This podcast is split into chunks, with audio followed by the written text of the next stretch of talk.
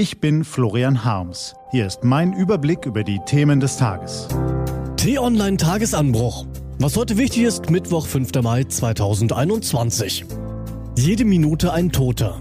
Im Milliardenland Indien ist Corona außer Kontrolle. Infizierte tragen das Virus ins ganze Land und nun auch über die Grenzen. Heute gelesen von Till Schäbitz. Seuche außer Kontrolle. Woran erkennt man, dass eine Gesellschaft die Grenze des Erträglichen überschreitet? Es ist der Moment, wenn Ärzte die Eingänge der Krankenhäuser verrammeln, weil drinnen die Sterbenden schon auf den Fluren liegen? Wenn auf Parkplätzen Tag und Nacht die Leichen der Opfer verbrannt werden und die Lungenkranken auf Autorückbänken um ihr Leben röcheln? Wenn Politiker die Menschen auffordern, schön vorsichtig zu sein, aber sich selbst einen Teufel um Vorsichtsmaßnahmen scheren? Ja, es gibt Gründe für die Corona-Katastrophe in Indien und die Doppelmutation ist nur einer davon.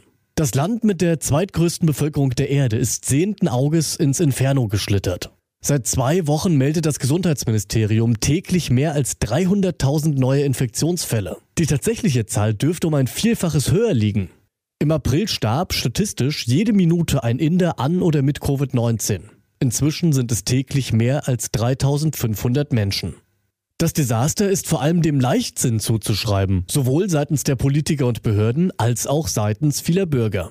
Zu viele hegten nach dem vergleichsweise klimpflichen Verlauf im vergangenen Jahr den Irrglauben, Corona sei bereits besiegt.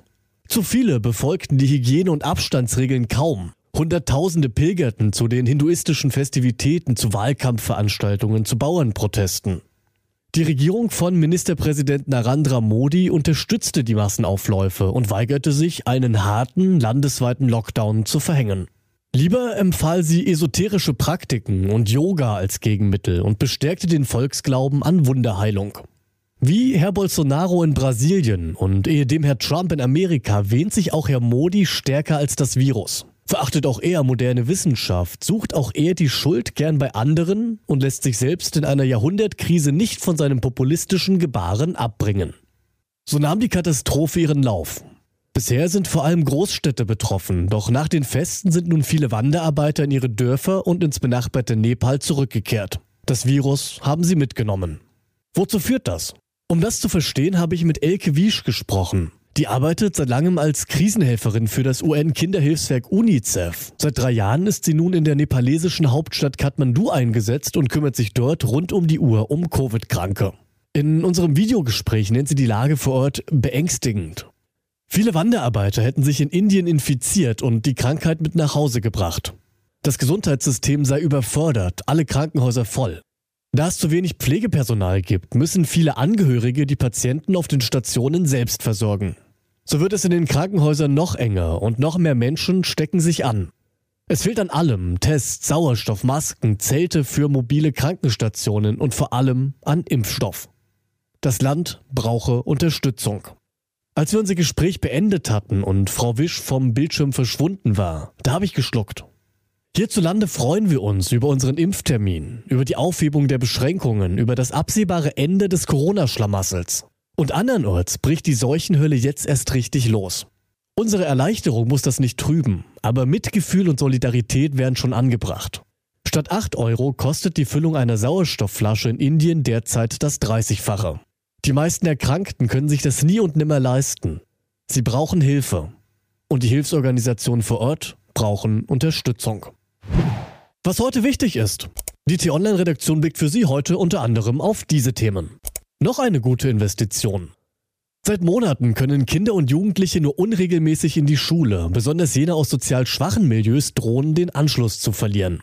Um das Problem zu lindern, haben sich Familienministerin Franziska Giffey und Bildungsministerin Anja Karliczek auf ein 2 Milliarden Euro schweres Corona-Aufholprogramm verständigt, das heute vom Bundeskabinett beschlossen werden soll. Abisle Aufbruch.